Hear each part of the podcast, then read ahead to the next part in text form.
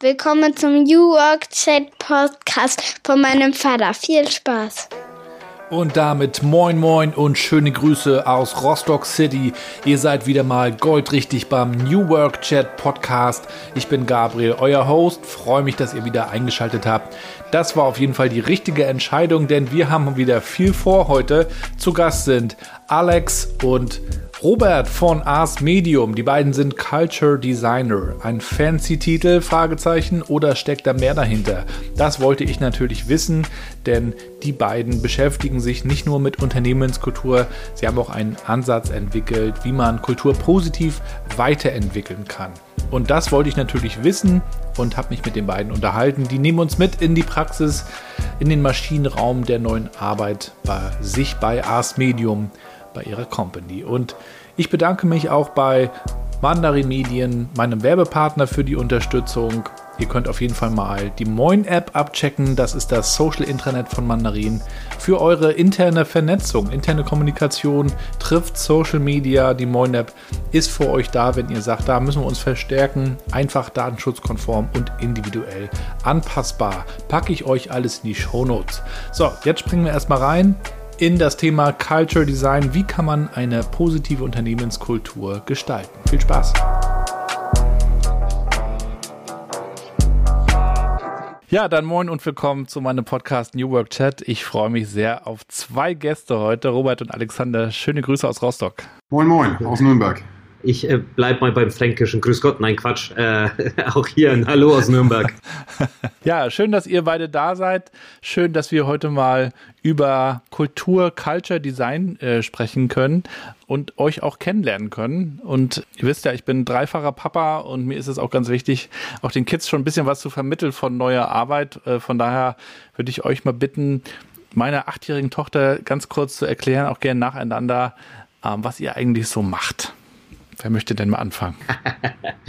Was machen wir? Wir unterstützen Unternehmen dabei, zukunftsfähig zu bleiben, so grundsätzlich. Also äh, die Unternehmen äh, darauf auszurichten, was in der Zukunft auf sie, alles auf sie zukommt, auf der kommunikativen Ebene, äh, alles was mit Marketing zu tun hat, aber auch mit der internen Kommunikation zu tun hat, ähm, damit sie darauf gerüstet sind, äh, für die Zukunft gerüstet sind, neue Mitarbeiter finden, äh, finden können. Äh, und ich bleibe in diesem achtjährigen Duktus.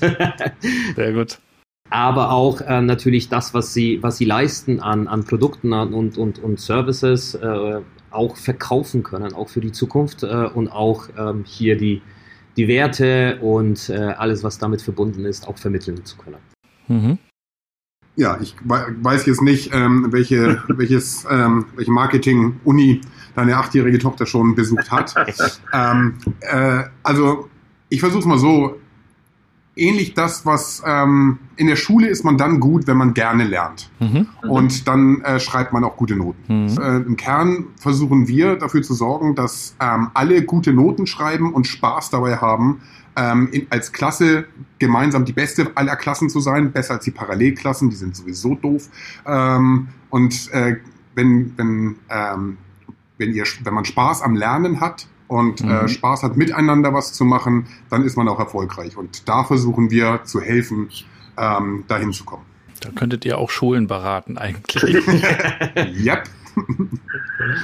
ja, ich, ich bin ja auch so ein bisschen Begleiter zumindest von der Schule, an die unsere beiden großen Mädels gehen und bin da auch mit dem äh, Schulleiter seit einer Weile im engen Kontakt, der auch sagt, ja, wir müssen da neue Sachen ausprobieren und die Kinder auch mal ganz praktisch an Probleme ranlassen und die dadurch auch so wieder ein bisschen mehr Spaß an der Sache finden, denn wenn man nur das macht, was einem vorgesetzt wird, das ist ja wie eine Arbeitswelt, dann äh, leidet die Motivation ja oft so ein bisschen darunter. Das ist ja das Schöne, nur ganz kurz, äh, ich war ja vor etlichen Jahren im Schüleraustausch in Schweden zum Beispiel. Ah ja. Da mhm. ich auch äh, schwedische Schulen kennengelernt, das war irgendwann in den 90ern mhm. und da ist man das schon ganz anders angegangen. Mhm. Ne? Also dieses Integrative, es gibt da keine, äh, bis zur siebten Klasse äh, gibt es da keine unterschiedlichen Schulen, sondern die sind alle an einer Gesamtschule mhm. und mhm. arbeiten gemeinsam an Lösungen für Probleme, die einfach gestellt werden. Also denen wird, wird in vielen Bereichen nichts vorgesetzt, sondern gesagt, das ist die Herausforderung, arbeitet gemeinsam daran. Mhm. Und das, hm. das finde ich, das finde ich echt klasse, ja. Und das wünschen wir uns ja eigentlich auch für die, für Unternehmen und für Mitarbeitende mehr. Ähm, am Anfang möchten wir euch natürlich noch ein bisschen besser kennenlernen. Und ich habe ja auch noch mal so eine Frage, die ich immer gerne stelle. Mit welchen Hashtags würdet ihr euch eigentlich so selbst beschreiben. Äh, wir haben jetzt vielleicht nicht fünf für jeden, aber vielleicht machen wir mal drei. Alexander, kannst ja mal starten oder auch Robert. Jeder mal drei Hashtags. Muss jetzt gar nicht nur mit Arbeit zu tun haben. Ich hätte so ein Standard-Set an drei Hashtags, die so mein Lebensmotiv sind, aber ich versuche ein bisschen breiter zu fassen. Ich bin Muschelschubser, also Hashtag Muschelschubser, ich bin Nordlicht von Natur aus. Hashtag schnelles Denken und direkt. Okay, da würde ich mal beim schnellen Denken nochmal nachfragen. Das finde ich interessant. Äh, ich habe da auch ein Buch äh, zu stehen. Äh, zu dem Thema habe ich auch noch nicht gelesen. Wie denkt man denn schneller? Erfahrung, ähm, sich Sachen merken und sie schnell miteinander verknüpfen können. Also da, für mich jetzt in diesem Hashtag steckt auch ein Stück weit Schlagfertigkeit mit drin, äh, schnell auf Sachen reagieren können, weil man ein gewisses, einen gewissen Fundus an, an Erfahrung gesammelt hat und Wissen hat. Aber ansonsten, ich weiß nicht, welches Buch du meinst, aber bei Schnelles Denken fällt mir der Daniel Kahnemann ein. Mhm. Schnelles mhm. Denken, langsames Denken. Ja, genau. Das kann man nicht lernen. Das schnelle Denken ist das, was unterbewusst passiert, also intuitiv. Und dann sind wir auch ah, wieder ja. bei dem Thema Erfahrungen, also das, was, was aus dir heraus schnell kommt, ohne dass das, dass der Zentralrechner bewusst sagt, was du jetzt sagen musst, sondern das kommt eher von innen heraus. Und die, da ist die Rechenleistung wesentlich schneller als im Bewussten. Ist es das, was wir oft auch mit Bauchgefühl beschreiben? Unterbewusstsein. Hm. Ähm, Bauchgefühl, dann, ne, da ist so das Thema auch Intuition mit drin. Ich glaube, da kommen noch ein paar mehr Sachen mit rein. Aber das, was unterbewusst halt wahrgenommen wird. Kleines Beispiel, wenn du Auto fährst und du müsstest, äh, du machst dir gewahr, ganz bewusst nimmst du jedes Schild, jede Ampel, mhm. jeden Verkehrsteilnehmer mhm. wahr, dann würdest du nicht mehr dazu kommen, den Schlüssel umzudrehen vom Auto. Ja. Es läuft ja. alles ne, unterbewusst ab und du kriegst trotzdem die richtigen Entscheidungen hin und baust in den seltensten Fällen Unfälle. Ähm, das passiert alles diese Entscheidung triffst du alle unterbewusst und das ist das schnelle Denken. Und das ist spannend, weil Daniel Kahnemann genau auf dieses, dieses Bauchgefühl eingeht. Ne? Wo kommt das her? Wie setzt sich das zusammen? Ja, du kennst das Buch schon. Ja, ich kenne das Buch schon, ja, ja. In, in- und auswendig schon fast. Habe auch eine Rezession kleine dazu geschrieben, weil ich das ah, ja. super, super spannend finde, ja. Was sind denn deine drei Hashtags? Also, ähm, vernetzt, Hashtag vernetzt. Äh, mir ist Netzwerk unglaublich wichtig, der Austausch mit anderen Menschen, ähm, auch dieses Netzwerk zu nutzen für jegliches, für jegliche Anfragen, äh, mich auch mit, mit, mit vielen Leuten zu vernetzen und tatsächlich im Netzwerk zu denken. Ich glaube, das, der zweite Hashtag wäre befähigend. Ähm, also ich äh, vermittel gerne Wissen, ich vermittel gerne meine Erfahrung von, angefangen von, von als Lehrbeauftragter an der TH Nürnberg, äh, aber auch innerhalb des Unternehmens, also die Menschen zu befähigen, über sich hinauszuwachsen und, und äh, sich selbst zu motivieren, bis hin zu den, zu den Kindern. Mhm. Das dritte, der dritte Hashtag wäre, ähm, würde ich gerne nutzen als Hashtag What If. Also ich bin äh, mhm. sehr dankbar für meine flexible geistige Fähigkeit, in Möglichkeiten zu denken. So was wäre, wenn. Das tatsächlich mal zu durchdenken und sich nicht von, von Grenzen oder von bestimmten Mustern, soweit es möglich ist, irgendwie einschränken zu lassen. So. Dieses What If, kann ich das so verstehen, dass du dir auch viel Zeit nimmst, zu reflektieren, wo du stehst, wie du arbeitest, wo du hin willst? Soweit das möglich für mich möglich ist, ja, definitiv. Also ich bin äh, ständig auch im Selbst, Selbst reflektieren, aber ich ähm, in Zusammenarbeit auch mit dem Alex, der mich auch sehr gerne reflektiert, ich ihn übrigens auch, tatsächlich sowas auch aufzusaugen und damit auch zu arbeiten. Ja. Aber auch nicht nur mich selbst, sondern auch Situationen zu, äh, zu, zu, zu reflektieren, auch hier so ein bisschen in dieses schnelle Denken reinzugehen, ne? ähm, komplexe Sachen miteinander zu vernetzen äh, und mhm. so weiter und so fort, aber sofort auch an Möglichkeiten zu denken. Wir wollen uns ja heute auch über Unternehmenskultur unterhalten. Könnt ihr da ein bisschen Licht ins Dunkel reinbringen? Was ist es für euch? Also, da kann man ja auch die dollsten Sachen drüber lesen. Es ist auch schon fast ein, ein, Buzzword geworden. Ja, wir brauchen eine starke Kultur, um wettbewerbsfähig zu sein, um innovativ zu sein, dies und jenes. Was ist es denn nun wirklich? Also ich äh, persönlich bezeichne das, äh, die Unternehmenskultur als das Mindset des Unternehmens. Ne? Also wenn wir, wenn wir uns Veränderungen und so weiter anschauen, dann liegt das meistens, also persönlich auch bei den Menschen, erstmal an sich selbst zu arbeiten, an, an, an dem Mindset, also an den Einstellungen bestimmten Sachen gegenüber ähm, äh, zu arbeiten, ähm, sich selbst zu kennen, wissen, welche Muster äh, na, nutze ich da, mhm. beziehungsweise äh, kommen da zur Anwendung und dieses Mindset zu schärfen, äh, tatsächlich für Veränderungen bereit zu sein. Ähm, so sehr, ist natürlich sehr allgemein, aber ich sehe tatsächlich die Unternehmenskultur als das Mindset des Unternehmens. Das heißt, zuerst äh, muss ich an diesem Mindset arbeiten, um dann auch zukunftsfähig dann ähm, auch bleiben zu können, äh, Veränderungen anzunehmen, Veränderungen anzustoßen und so weiter und so fort. Also für mich persönlich. Und wenn du fragst, gerade wenn es heißt, ja, wir brauchen eine starke Unternehmenskultur würde man das jetzt entsprechend übersetzen. Wir brauchen ein starkes Mindset, ist man immer noch nicht viel schlauer. Nee. Also, wenn ich es kompakt versuche zu greifen, für mich ist es die gelebte und erlebte Identifikation der Mitarbeitenden mit dem Unternehmen als Ganzes. Also das heißt, auch wenn ich von außen reingehe und merke in jeglicher Form der Kommunikation, was jetzt das Branding angeht, CIs, äh, CD, aber eben auch das Verhalten der Mitarbeitenden untereinander, dass, dass man da spürt, okay, das sind, das, das ist, das hat einen roten Faden. Also die haben ein, ein ähm, wie soll ich sagen, ein gemeinsames Fundament, einen, einen gemeinsamen Wertekanon, der erlebbar ist, im Umgang miteinander, in, in, in der Form, wie sie, wie sie sich kritisieren, wie sie sprechen, was sie erreichen wollen an Anspruch und so weiter. Und das ist nicht, kann nicht gut oder muss nicht gut oder schlecht sein, sondern nur die Stärke der Identifikation. Wenn sich jetzt, ähm, keine Ahnung, 20 Leute daran finden zu sagen, unser Anspruch ist es, miteinander blöd umzugehen, dann ist auch das eine starke Kultur, halt, aber im, im, auf Basis des Wertekanons, wo sie sich gefunden haben. Und das ist eine schöne Definition für das Thema Mindset. Danke, Alex. Unternehmen versuchen ja natürlich schon immer sich zu verkaufen. Das liegt ja zum Teil auch in der Natur der Sache an die Kunden, aber dann auch an die Mitarbeitenden, an neue BewerberInnen. Man möchte sich präsentieren und gut dastehen und zeigt dann, ähm, was man alles schon getan hat, ja, die Referenzen. Und heute geht es ja eigentlich auch viel mehr darum, authentisch zu sein, zu sagen, daran arbeiten wir gerade, das hat nicht geklappt. Ähm, und ich habe manchmal bei der Kultur, die dann auch auf Webseiten so beschrieben wird, im Recruiting-Bereich, ja, so den Eindruck, dass wir da noch ganz stark im Verkaufen sind. Also zumindest was die Kommunikation darüber angeht. Ist, geht euch das ähnlich? Ja, absolut. Also da, da sind wir noch in, in alten Mustern. Da kommen wir auch gleich in diesen Bereich Fehlerkultur und sonst wie. Man darf schlechte Sachen nicht zugeben. Man versucht sich natürlich in dem besten Federkleid zu zeigen.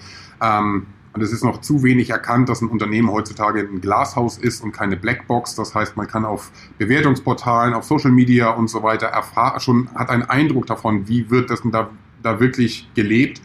Ähm, und ich bin felsenfest davon überzeugt, je stärker Unternehmen bereit sind, sich wirklich so darzustellen, wie sie sind, was nicht heißen muss, man macht es schlechter, sondern aus den Schwachstellen eine eine Perspektive zu machen und damit wieder zu einer Stärke zu machen. Zum Beispiel, das und das haben wir noch nicht erreicht, aber daran arbeiten wir. Und zum Beispiel brauchen wir dich dafür, dass du uns dabei hilfst. Kann ein Recruiting-Argument sein. Befähigen, äh, Engagement, äh, Sinnhaftigkeit, also auch schon im Einstellungskriterium, im, im, in der Recruiting-Kommunikation kann man das schon miteinander vernetzen.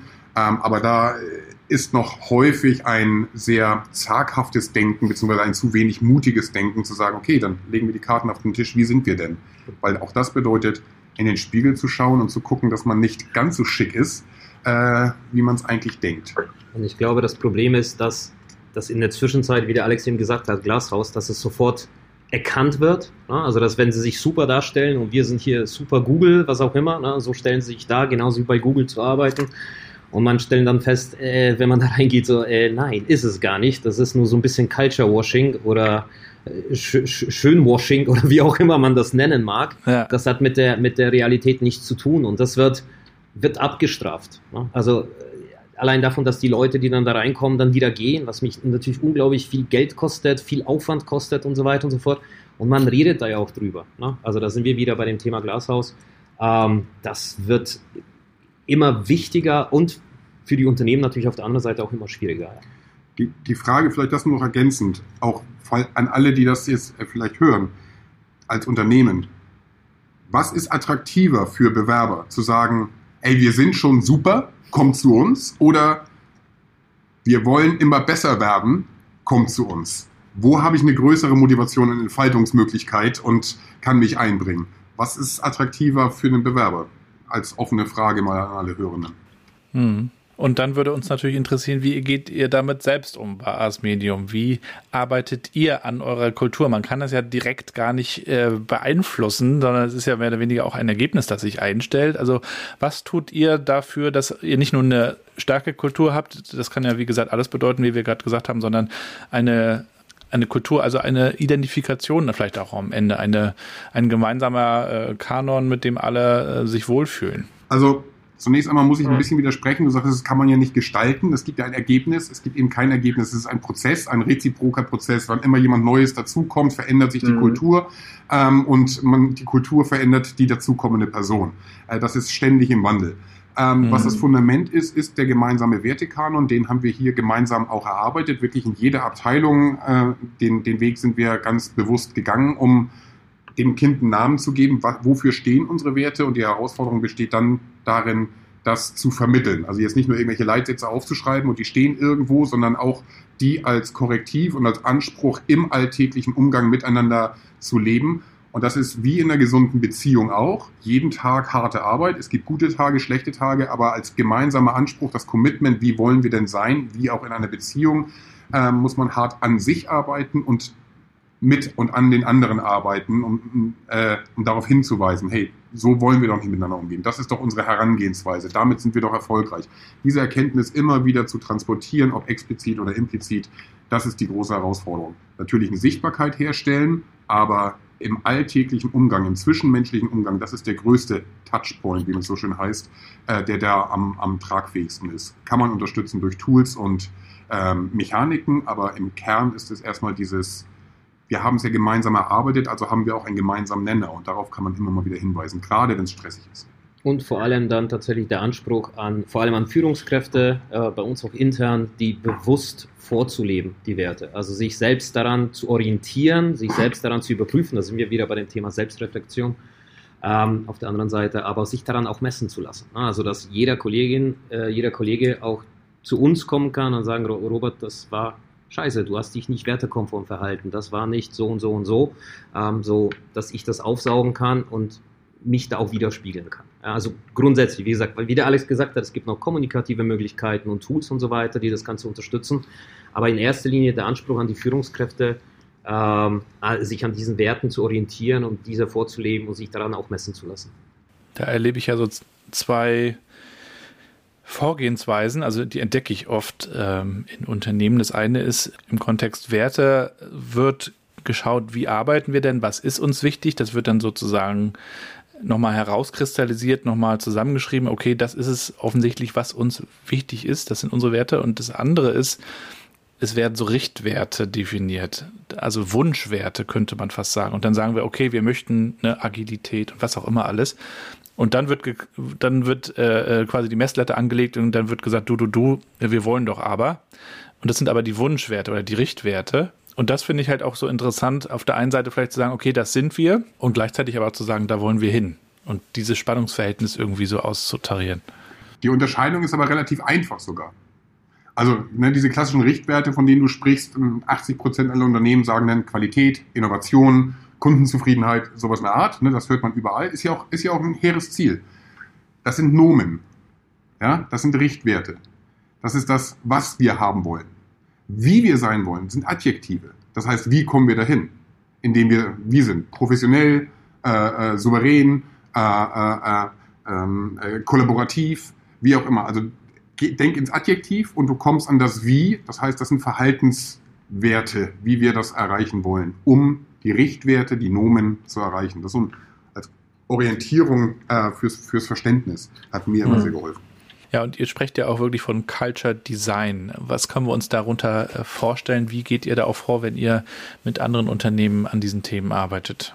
Also Culture Design im Sinne von Designen jetzt äh, Gestaltung, also die proaktive Gestaltung der Unternehmenskultur wie wir vorgehen, ist erstmal den Ist-Stand abholen. Also ganz klar zu analysieren, was liegt denn schon vor. Zum Beispiel, wir sprachen von Werten, wir sprachen von Leitsätzen, wir sprachen von Führungskultur und solchen Geschichten. Wie sehen die aus? Wie prägt sich die? Und ist das deckungsgleich mit dem, was ihr irgendwann mal aufgeschrieben habt? Um zu gucken, wird das wirklich gelebt? Und je nachdem, wie intensiv sich ein Unternehmen damit beschäftigen will, gehen wir dann auch ins Unternehmen rein, hören wirklich die realen Stimmen auch der Mitarbeitenden und so weiter.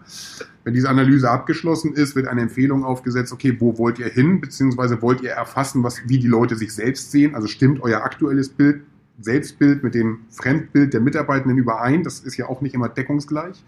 Ähm, und habt ihr ein, habt ihr ein Zielfoto? Und dann werden kommunikative Maßnahmen individuell entwickelt. Wie kann man das entsprechend vermitteln? Es dreht sich eben nicht darum, einfach nur frontal zu sagen, so, jetzt sind wir so, auf geht's, Freunde, jetzt macht mal, sondern es dreht sich darum, das in ein Verhalten ähm, zu überführen von den Mitarbeitern ähm, und ein, eine Verhaltensänderung ist halt extrem schwer herzubringen. Das bedeutet, die Leute müssen von sich aus erkennen, warum soll ich das machen, was bringt mir das, wie ist die Perspektive, wo es warum fühle ich mich dadurch besser und, und, und was bedeutet das auch äh, an Änderungen, die erstmal Unsicherheit auslösen. Also man muss sich sehr damit auseinandersetzen, wie Menschen in solchen Veränderungsprozessen funktionieren.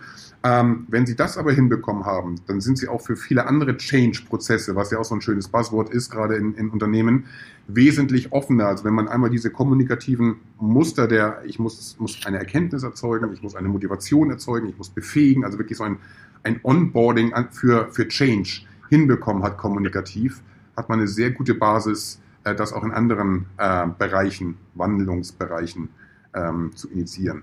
Und äh, am Ende des Tages kommt es vor allem auf die Kommunikation drauf an. Und hier bitte Kommunikation nicht äh, falsch verstehen. Das wird auf sehr vielen Ebenen auch falsch verstanden, indem ich halt, keine Ahnung, Plakate anbringe oder Screensaver oder sonst irgendwas, sondern alles ist Kommunikation. Das Auftreten, das Verhalten, wie ich spreche, wie ich gestikuliere und so weiter und so fort, das ist das muss verinnerlicht werden. Ne? Also das muss verstanden werden, dass alles Kommunikation ist und durch diese Kommunikation kann ich bestimmte ähm, ja, äh, Muster auslösen, beziehungsweise bestimmtes Verhalten auslösen, ob das jetzt positiv oder negativ ist, ob das in die richtige Richtung geht oder nicht. Und dessen muss ich mir bewusst werden. Und das Ganze muss natürlich auch über die interne Kommunikation ähm, unterstützt werden, äh, kommunikativ, auch plakativ dann tatsächlich, aber das ist sozusagen dann nur begleitend. Ja. Ansonsten alle anderen Punkte ja. Und in der Vermittlung dessen ähm, bietet es einem ein argumentatives Rückgrat. Also warum sind unsere Prozesse so? Warum setzen wir gewisse Sachen so und so um? Wenn das auf Basis der Werte kodiert ist, kann man es den Leuten wesentlich schneller erklären, zu sagen, nee, guck mal, das ist, weil unser Wert, wie wir sein wollen, ist so und so. Das siehst du hier in dem Prozess, siehst du hier in der Art, wie wir Mitarbeitergespräche führen, wie wir an Pro Produktentwicklung oder an, an, ans, an die Kundenkommunikation rangehen, wie auch immer. Wenn das aus den Werten ableitbar ist, mit denen sich die Leute ja, die sie ja idealerweise selbst mitentwickelt haben, hat man viel schnelleren Zugang und auch eine, äh, eine Bereitschaft, sich damit auseinanderzusetzen. Also wenn ich das Warum oder verstehe für mich als, als Mensch, tue ich mich wesentlich leichter, auch Entscheidungen zu treffen, als ich weiß gar nicht, warum das so ist und irgendwie ist es blöd. Alexander, du hast ja auch schon von Reflexion gesprochen, sich also auch mal zu fragen, wohin kann die Reise gehen, wie habe ich mich vielleicht auch schon verändert oder wo will ich mich auch verändern.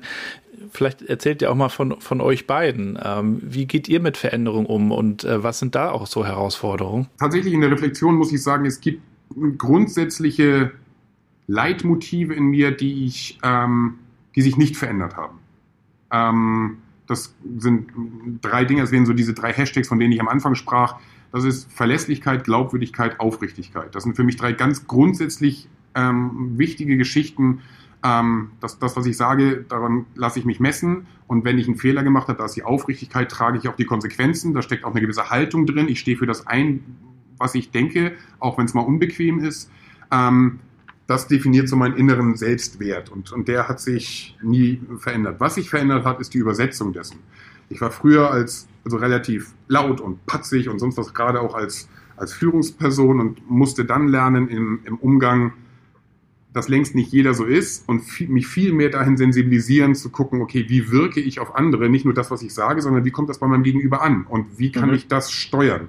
Und mich damit viel mehr auseinandergesetzt. Das heißt, ich, ich höre mehr hin, ich äh, versetze mich mehr in die Lage von anderen und versuche dann eine gewisse Steuerung zu machen. Ich bin bereit, nicht den direkten Weg zu gehen, sondern ich gehe zwei Schritte nach links, äh, äh, vier nach vorne, zwei nach rechts und äh, dann bin ich auch am Ziel. Aber mein Gegenüber, der, das tut sich wesentlich leichter, die Sachen zu erfassen und am Ende sind wir, sind wir schneller miteinander, als wenn ich sage, ich als Führungskraft sage dir so und jetzt musst du doch verstehen und auf geht's ähm, manchmal mein, mein Tonmaßregel, ähm, ähm, anderen Leuten mehr Raum geben. Also da ist so eine Verhaltensveränderung, wo, die, ich, die ich lernen musste als Führungskraft, ähm, um Menschen zu motivieren, mitzuziehen und nicht sie einzuschüchtern. Das mhm. hat gedauert. Ähm, und ansonsten hilft es mir so ein bisschen, dass ich grundsätzlich immer schon sehr, sehr neugierig und open-minded war. Das heißt, ich habe extrem Spaß daran, mich mit neuen Sachen auseinanderzusetzen, sie zu zerlegen, zu filetieren, zu hinterfragen, gegenteilige Positionen einzunehmen, einfach weil es mir von der Persönlichkeit sehr viel Spaß macht, auch kritische Positionen einfach mal einzunehmen und zu gucken, was passiert denn dann. Also dieses so, ehemalige Arbeitskollege hat mich mal als Bubble Poker bezeichnet. Ich, ich zerplatze gerne die Blasen, meine, die, die Komfortblase meines Gegenübers, einfach um zu gucken, was passiert, um mhm. Reaktionen mhm. herauszukitzeln. Hilft mir hier und da auch in meinem Job. Das kann ich so unterschreiben in der Zusammenarbeit mit Alex. Er, er pokt mich da auch sehr gerne und, und, und die Bubbles. Ähm, wie, wie komme ich mit Veränderungen klar oder wie gehe ich damit um? Ich, das ist aufgrund meiner Persönlichkeit, vermute ich mal, kann ich mit Veränderungen sehr, sehr gut umgehen, sehr schnell auch annehmen, manchmal auch zu schnell, ähm, na, sodass ich da sofort drin bin und, und alles verändern will. Ähm, es gibt so Persönlichkeits-, Führungspersönlichkeitstypen, ähm, die mal so, so, ein schwedischer Professor äh, mal aufgezeigt hat und ich bin so einer so, oh, new shiny thing. Das heißt, ich, na, ich sehe irgendwas Neues und, und gehe das sofort darauf zu und arbeite damit. Ähm, manchmal zu euphorisch und ich brauche da meistens so einen so so ein Bremser, also so einer, der mir so ein bisschen vielleicht die andere Seite dann auch zeigt und sagt, ey Robert, mach mal, mach mal ein bisschen langsam. Ähm, aber ich glaube, dass ich die, das Thema Veränderung für mich komplett verinnerlicht habe. Das ist, das ist mein, mein, mein Leben, mein Job. Ich bin dadurch auch so ein bisschen geprägt, weil ich in meiner Pubertät mit 13 Jahren von, von, von, von Polen nach Deutschland sozusagen ausgewandert bin. Das heißt für mich eine der größten Veränderungen überhaupt. Ähm, und das hat mich geprägt. Also deswegen kann ich mit Veränderungen sehr gut umgehen ähm, und ich kann es auch meistens auch sehr gut vermitteln. Wie gesagt, manchmal brauche ich so ein bisschen jemanden, der so darauf schaut, dass ich da nicht zu schnell vorpresche. Ich finde das ganz interessant, natürlich einerseits zu hören. Ähm, das ist ja das Schöne, wenn man der Host ist, dann kann man auch solche Fragen einfach mal äh, stellen und zuhören. Aber auf der anderen Seite, glaube ich, ist da auch viel dran. Ich, sehe auch viele Führungskräfte, die in der Vergangenheit gesagt haben, so meine, meine Leute, die müssen sich jetzt verändern oder sie müssen es wollen, ist auch immer gut. Aber äh, ja, dann starte doch mal selbst und ähm, zeig, wie es gehen kann oder äh, sei mal, ich weiß gar nicht, Vorbild, aber Beispiel vielleicht, ne? Lebt das mal in irgendeiner Weise vor und und das ist ja auch eine schwierige äh, Transformation, die viele Führungskräfte da so ein bisschen durchmachen. Wie du sagst, ne? vom Ansager hin zum empathischen, manchmal Moderator, manchmal Coach, so in verschiedenen Konstellationen auch zu sein und äh, sich auch individuell auf, auf Leute einzustellen, die man auch nicht mehr täglich sieht. Der eine ist zu Hause, der andere ist im Büro, der nächste ist unterwegs. Und ähm, insofern ist, ist diese Aufgabe, Führungskraft zu sein, ja auch nicht leichter geworden. Glaubt ihr, dass sie trotzdem noch attraktiv ist? Früher war das ja so die Karriereleiter auch einfach, ne? Und genau das hat sich, das hat sich verändert. Also von dem, äh, das muss man, muss man tatsächlich auch verstehen. Ähm, vielleicht so hole ich dann ganz kurz dazu aus. Man muss sich vorstellen, ähm, welche Menschen oder was für Menschen das sind, die an solchen, an, an solchen Führungspositionen dann äh, sitzen. Ne? Also welche, welchen Weg sie gegangen sind, wie sie sich hochgearbeitet haben. Das war ja, das war ja üblich, so Karriereleiter hoch und so weiter. Das heißt, sie haben sich das mit teilweise mit Schweiß, mit, mit ähm, viel Arbeit erarbeitet. Entschuldige. Und jetzt sitzen sie an diesen Positionen, die sie sich erarbeitet haben und auf einmal ist alles neu. Also der, die, das Anforderungsprofil ist halt, ist halt einfach anders. Das Verständnis, dass es nur gemeinsam mit dem Team geht. Und nur wenn ich meine Kolleginnen und Kollegen, die sozusagen in meinem innerhalb meines Führungskreises und so weiter mit drin sind, wenn ich sie befähige, wenn sie, wenn ich sie dazu befähige, besser zu sein als, als ich, wenn sie, wenn sie ähm, es schaffen, so bisschen, sind sie ja sowieso wahrscheinlich in ihren Aufgaben. Ne? Nur diese Erkenntnis und das auch zuzulassen, ne? zu sagen, nur dann gemeinsam sind wir dann erfolgreich ähm, und viele Führungskräfte machen das von sich persönlich dann äh, abhängig. So, nur, und ich habe nur alle Fäden in der Hand. Ich, ich kann das nur entscheiden. Also werden teilweise auch die Kompetenzen den, den, den Kolleginnen und Kollegen auch nicht zugesprochen. Ähm, aufgrund des Werdegangs und vielleicht auch aufgrund der Lehre. Ich sage das ja immer wieder, äh, ich bin selber Lehrbeauftragter hier an der TH Nürnberg im BWL-Bereich. Wenn ich mir so anschaue, was ich so Ende der 90er, Anfang äh, der 2000er Jahre im BWL gelernt habe, äh, wenn mich das wirklich geprägt hat und nicht das Verinnerlichen habe, dann bin ich im Endeffekt nur ein Ressourcenmanager und sehe die Menschen tatsächlich aus einer Ressource, die ich managen muss. Und genau. ich kann diese Entscheidungen treffen. Also das ist, man ist da so vorgeprägt und es ist sehr schwer, genau dieses, dieses Mindset, da bin ich wieder eben bei diesem, bei, bei, bei dem Wort Mindset, äh, zu ändern. Ja. Wir müssen also eigentlich schon auch in der Lehre, Ausbildung äh, ansetzen, ne? oder sogar vielleicht in der Schule auch schon. Absolut. Voll. Ja. Also genau das zu ver ähm, Führungskraft zu sein hat, und das ist, glaube ich, ein großer Mann, für mich erstmal nichts mit der Position zu tun, sondern mit, der, mit dem inneren Anspruch. Habe ich eine Haltung, für die ich einstehe, egal wer mir gegenübersteht und ich möchte was vermitteln? Ähm, da, dann gehe ich in Führung. Also ich stehe für etwas ein. Das ist aber eine, eine, innere Motivation, die ich haben muss. Viele Führungskräfte heutzutage sind einfach nur Führungskräfte, weil sie eine Betriebszugehörigkeit von x Jahren haben und so den Standardprozess mitgemacht haben. Aber die haben keine Führungsskills, sind also somit keine Führungskraft, sondern sie sind eine Führungsposition. Das ist ein großer Unterschied. In der Kraft steckt aber Energie. Das heißt, wie befähige ich andere, wie nehme ich andere mit? Und die heutige Anforderung aus meiner Perspektive an Führungskräfte ist, sie sind keine Ansager, sie sind Mentoren, das heißt Befähiger. Sie müssen dafür sorgen, einen gewissen Anspruch zu vermitteln, aber den Leuten auch das Rüstzeug in die Hand zu geben, diesen Anspruch zu erfüllen und idealerweise zu übererfüllen, also sogar mehr draus zu machen, zu, zu, zu inspirieren. Also das ist ein, ähm, ist ein anderes Aufgabengebiet. Da muss ich aber nicht zwingend eine, eine Position innehaben, sondern das kann ich eigentlich als, e-, egal in welcher Position ich im Unternehmen bin, ähm, kann ich meine, mein Umfeld befähigen, Sachen zu machen, wenn, wenn, wenn ich das nötige substanzielle Wissen habe, was ich dann auch vermitteln möchte. Ne? Anerkennen, ist jemand besser als ich? Ja, dann ist eher die Frage, wie kann ich dieses bessere Wissen nutzen? Wie, wie können mhm. wir das eingliedern in, in ein Miteinander?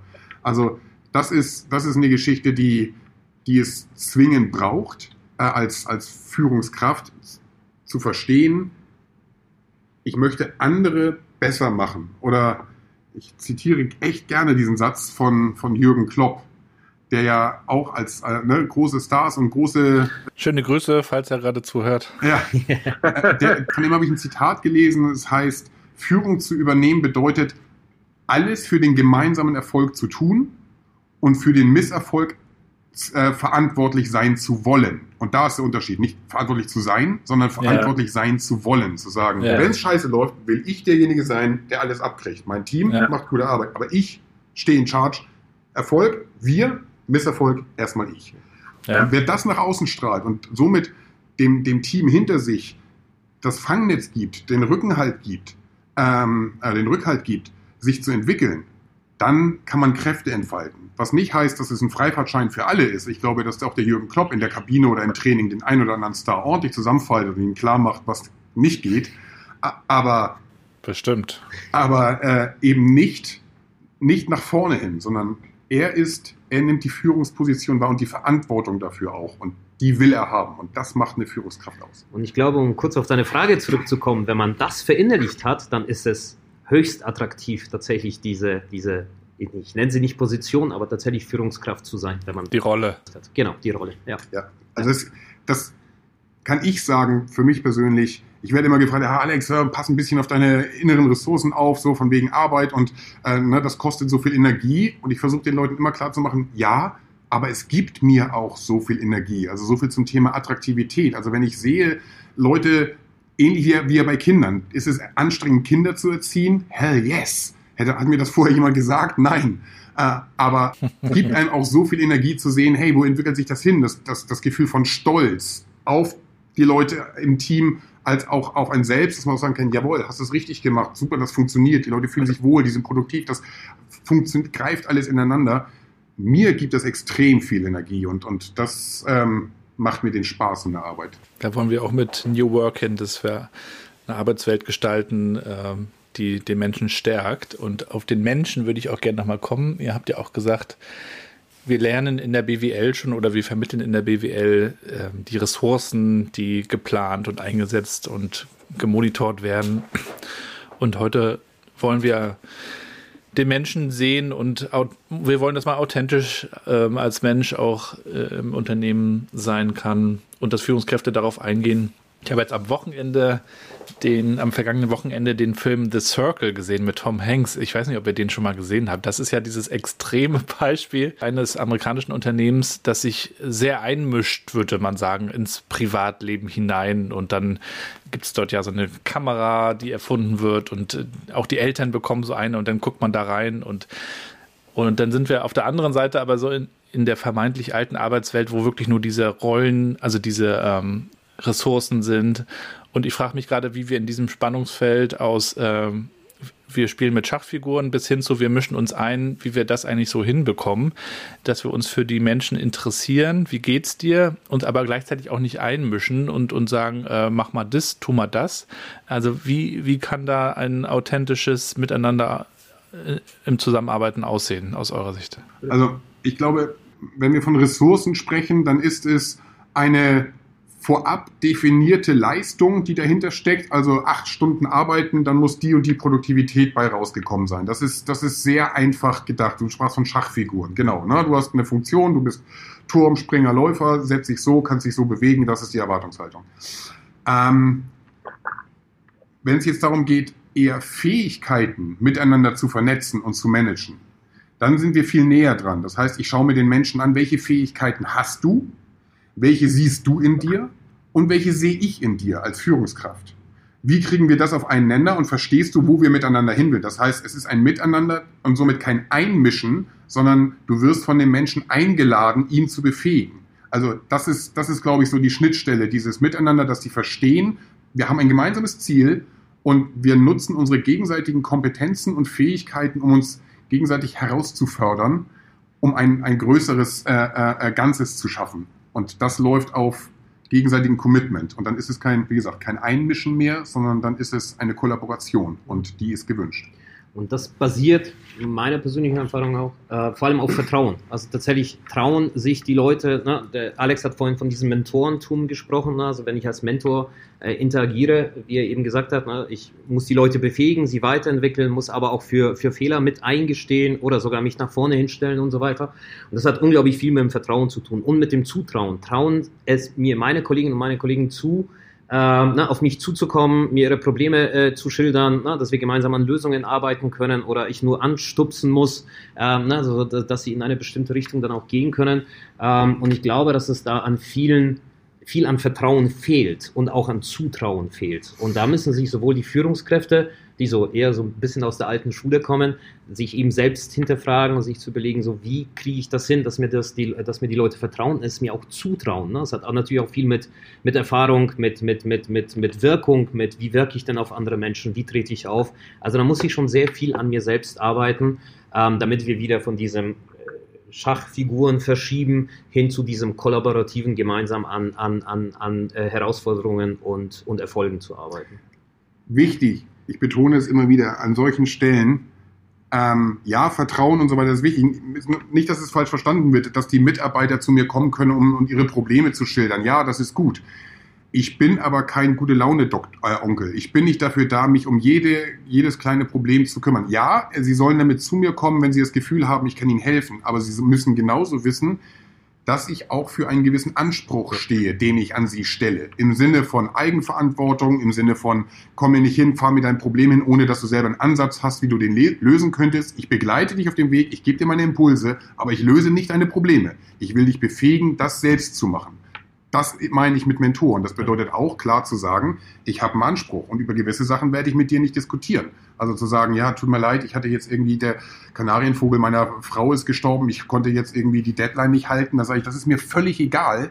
Ja, dann arbeitest du halt notfalls ein bisschen länger. Wir haben eine Deadline, wir verlassen uns auf dich und der Kanarienvogel deiner Frau geht mir gerade echt am Sack vorbei. Also ich bin nicht der alles in Ordnung Typ. Ist dann eine Frage der Kommunikation, ne? dass man das dann rechtzeitig äußert, damit man sich darauf einstellen kann. Aber auch das, also Kommunikation rechtzeitig schon von Anfang an zu zeigen, dass man einen gewissen Anspruch hat, sodass meine Mitarbeiter auch wissen, gewisse Punkte, sie können mich einschätzen, berechenbar, mhm. sie wissen, wie würde er darauf auf mich reagieren. Und dann ja.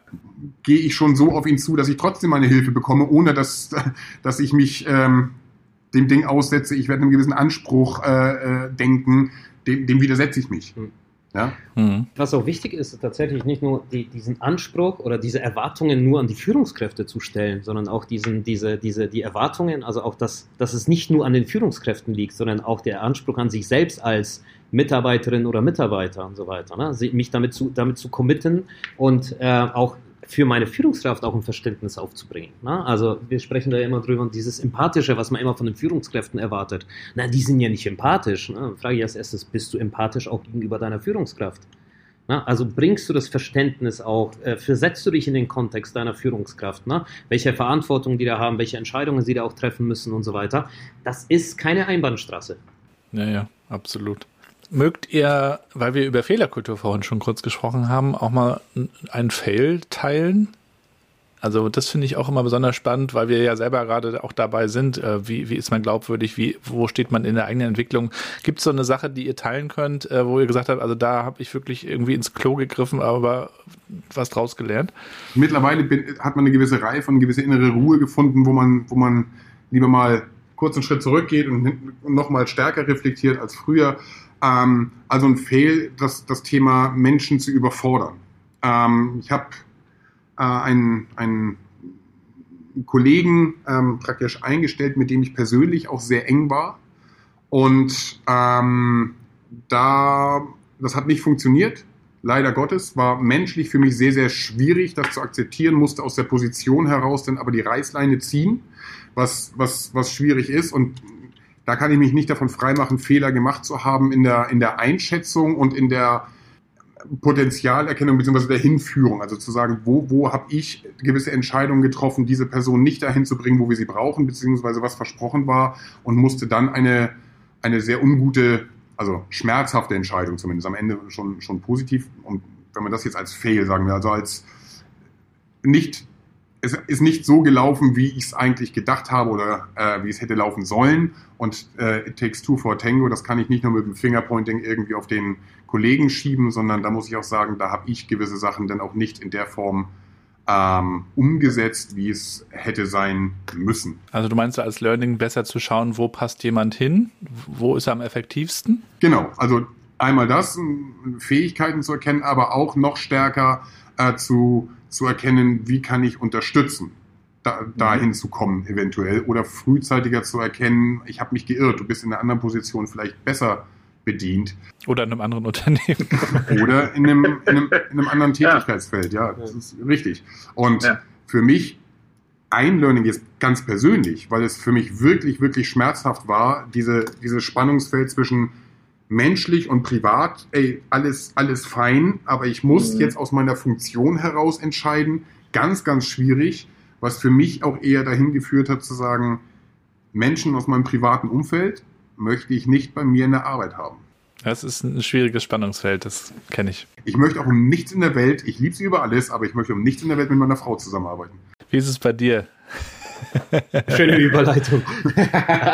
ähm, also ich äh, habe äh, lange überlegt, weil ich gefühlt halt ständig halt Fehler mache, ähm, das aber auch rechtzeitig erkenne und auch damit arbeite. Ich glaube, mein größter Fail, und das ist die, der, der ähm, durch die Zusammenarbeit vor allem mit Alex dann äh, besser geworden, ist tatsächlich, ich war, äh, ich bin sehr entscheidungsfreudig und ähm, ich stelle die Entscheidungen dann auch zur Verfügung. So habe ich dann auch entschieden. Ich war zweimal auch selbstständig und musste dann auch sehr viel selbst dann auch entscheiden ähm, innerhalb eines Unternehmens, und das ist mein Fail hier zeitlang tatsächlich so, warum versteht keiner meine Entscheidungen? Warum muss ich mich da hinstellen und nochmal alles erklären und durchkauen? Warum versperren sich so viele Leute dagegen? Bis der Alex dann irgendwann zu mir, zu mir gesagt hat, spiel den Menschen. Also verstehe auch, ne, versetz dich da mal in den Kontext. Ähm, ich bin viel zu leichtfertig davon ausgegangen, das ist doch alles klar. Wir sind doch alle, alle, ne, doch, ich habe es doch verständlich dargeboten. So, aber leider nur aus meiner Sicht. Äh, und das ist. Für dich war es klar. Genau, für mich war es klar und somit muss es automatisch für alle anderen ja auch klar sein. Ja. Und ich habe nicht verstanden, warum dann trotzdem Widerstand kam oder man das e-, eben nicht verstehen konnte. Ähm, und das ist tatsächlich ein Fail, an dem ich äh, bis heute arbeiten muss, wo ich mich wieder hier reflektieren muss und sagen muss, hey, ist das für andere verständlich? Habe ich da genug die, die Menschen auch damit abgeholt? Und das kann natürlich auch im beruflichen, also auch im Klientkontext dann auch passieren. Ne? Aber ich einfach sage, mhm. so, ich habe es ich, ich doch alles erklärt. Warum, wo, wo, wo ist denn euer Problem? Ja. Das ist tatsächlich etwas, an dem ich arbeiten, ständig, kontinuierlich arbeiten muss, ja. Und vielleicht noch ein Tipp auch, ähm, in meinen Augen mit die größte Quelle für Fails ähm, ist das eigene Ego. Nimm das eigene Ego raus und du wirst wesentlich weniger schwere Fails haben als vorher. Davon bin ich felsenfest überzeugt. Sondern kümmere dich um die Sache, aber kein Stolz, kein Ich will das aber, sondern bleib im positiven Sinne pragmatisch und nicht in einem trotzig stolzen äh, Statusdenken. Nimm das Ego aus der Gleichung und es läuft geschmeidiger. Und das ist auch ein Tipp, den wir an die Führungskräfte dann auch geben. Ne? Also erstmal diese Selbstverfestigung. Wie groß ist denn mein Ego und wie schnell fühle ich mich verletzt durch irgendwas? Ne? Wo kommt dann tatsächlich verletzte Stolz dann auch raus? Nein, nein, nicht nur Führungskräfte, aber das ist tatsächlich ein Tipp. Ne? Also vor allem an die, ja. an die, die, die Führungskräfte in dieser Mittelposition. Von oben kommt Druck, von unten kommt Druck und die versuchen das so zu bewahren, habe ich mir erarbeitet und so weiter und so fort. So, das ist der erste, der erste Tipp tatsächlich. Nimm dein Ego raus. Ja, ja, klingt so einfach, aber ist natürlich auch nochmal, ich glaube, ein eigener Podcast. Ich weiß aus Erfahrung, das ist es nicht. Das klingt sehr einfach, ist es aber nicht. Definitiv nee, nee. nicht. Ja, ja. Kann ich aber äh, kann ich äh, nachvollziehen. Ich habe früher ja ganz viel Musik gemacht und da ging es immer so darum, wenn du auf der Bühne stehst, äh, du willst natürlich gut ankommen und Resonanz und ne und dann auch noch im Hip Hop bei mir. Also das ist natürlich super Ego. Und äh, in der Arbeitswelt ist das aber äh, nicht gut. Und äh, da, ich sehe das ganz genau. Und, und auch für mich war das auch so eine, ähm, eine Erfahrung, ähm, sich da mehr zurückzunehmen und ähm, und es kommt auch nicht gut an und es uns hilft eben auch gar nicht. Kurz noch als Ergänzung. Gerne starkes Ego haben. Und, aber man muss es, man muss bereit sein, es nicht vordergründig zu lassen, sondern damit zu arbeiten. Also da, wo es mhm. nützt, ähm, andere zu befähigen, ja, zum Selbstzweck, nein. Ja, mögt ihr vielleicht zum Abschluss auch nochmal eine Inspirationsquelle teilen, ein Buch, das ihr empfehlen könnt, eine Doku oder was auch immer, äh, wo ihr sagt, äh, das ist wertvoll? Gerne im, im Kontext Kultur, aber wenn ihr mögt, auch was anderes. Also ich hätte überlege noch ganz kurz, ich hätte äh, tatsächlich zwei, die mich sehr beeindruckt haben. Also schnelles Denken, langsames Denken hat mich tatsächlich äh, beeindruckt ja. und auch beeinflusst. Kann ich, kann ich nur empfehlen, einfach um, um die Entscheidungen bzw. Wie, wie menschliches Denken funktioniert, tatsächlich zu verstehen. Ist keine leichte Kost, tatsächlich nicht. Sehr, sehr wissenschaftlich. Nichtsdestotrotz schafft es Daniel Kahnemann meiner persönlichen Meinung nach, das sehr, äh, sehr, sehr klar darzustellen. Das zweite Buch, was ich wirklich jedem empfehlen kann, weil mich das beeindruckt hat, das ist von äh, Simon Sinek, The Infinite Game. Äh, tatsächlich so die Sicht auf die Dinge zu sehen, äh, so auf, auf Unternehmen auch zu sehen, zu sagen, wir spielen, wir spielen ein Endlosspiel. Es gibt keinen, keinen Gewinner, es gibt kein Ende. Ne? Wenn man das als Unternehmer dann auch verstanden hat, es werden noch viele nach mir kommen. Auch, äh, ne? also wir, wir, wir spielen nicht gegeneinander, sondern wir spielen gemeinsam an bestimmten Zielen, keine Ahnung. Und das kann auch ein Nachhaltigkeitsziel sein, ne, zu sagen, wir wollen die, die, die, die, die Erde bewahren, wie auch immer. Ähm, und das ist echt ein Buch, was mich vom Denken her sehr, sehr stark beeinflusst hat. Kann ich wirklich jedem empfehlen. Ja. Mhm. Ich empfehle kein Fachbuch. Ich empfehle ein Buch von Jostein Garder. Den meisten mhm. wahrscheinlich bekannt, äh, Sophies Welt. Das Kartengeheimnis. Okay ähm, ist ein, ein Roman, ein kurz, kompakt, äh, ohne zu viel zu spoilern. Jemand kommt auf eine Insel und die, die Strukturen dort sind sortiert oder die Muster dort, die Kultur dort ist entsprechend von, von Karten aufgebaut. Also es gibt die vier Farben in Pik, Kreuz, Herz, Karo in den entsprechenden Hierarchien, wie die miteinander funktionieren. Und dann kommt der Joker ins Spiel, der das System hinterfragt, der auf einmal diese Ordnung in Zweifel zieht und was sich daraus entwickelt, ich kann dieses Buch wirklich empfehlen, auch zum Thema Kultur, das zu adaptieren. Gebe ich gerne weiter. Erinnert mich ein bisschen an Herr der Fliegen. Ja, vielen Dank äh, für eure Tipps auf jeden Fall und vielen Dank auch natürlich für das Interview und das Gespräch, dass ihr uns da mal in eure Perspektiven habt äh, reingenommen. Äh, wer euch folgen möchte, der tut das wahrscheinlich am besten auf LinkedIn tun wir natürlich in die Show Notes. Äh, euch weiterhin viel Spaß und viel Erfolg äh, bei eurer Arbeit und äh, natürlich viel Gesundheit. Danke, ebenso, ebenso zu allem. und viel Erfolg weiterhin beim Hip-Hop. Genau. Wenn du es noch machst. Ja, äh, das ist auch ein bisschen weniger geworden. Ich sage immer, aktiver Hörer bin ich noch. Aber das Ding ist, äh, du brauchst einfach auch die Zeit, um kreativ zu sein, weil du dann auch lange einfach nichts wirklich Produktives hinbekommst. Das ist ja immer so bei kreativen Geschichten. Und das muss ich sagen, man kann ja aber nur ein paar Bälle in der Luft halten. Und äh, wenn du dann Familie hast, wie ich mit drei Kindern, dann hast du deinen Job, dann hast du noch so ein paar Podcast-Sachen, dann, dann wird das irgendwann ein bisschen weniger. Aber alles in Phasen und irgendwann äh, kommt bestimmt wieder ein bisschen mehr. Man muss ja nur nach Amerika schauen. Mein Jay-Z ist, glaube ich, fast 50 oder so. Früher war das so, so ein alberner äh, Jugendkram und heute kannst du aber auch wie im Jazz mit 60 äh, noch Songs schreiben. Also warum nicht? Statt Rosengarten, später Hip-Hop-Karriere.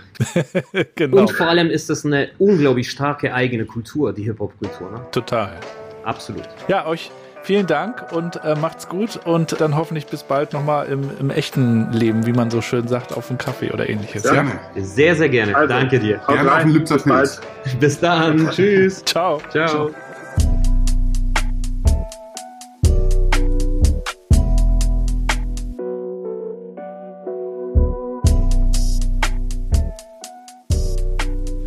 Und damit sind wir schon am Ende der heutigen Folge. Ich packe euch die Links zu den beiden, zu LinkedIn, wie immer in die Shownotes.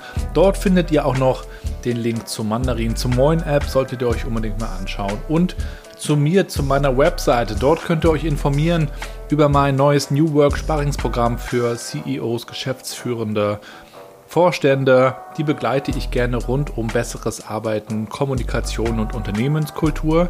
Können wir uns gerne bei einem Kaffee mal drüber unterhalten, wenn ihr mögt. Dann könnt ihr mich als Speaker buchen. Ich komme gerne auf eure Veranstaltungen, kann euch sowohl einen Impuls liefern als auch eine Keynote rund um New Work und Future of Work.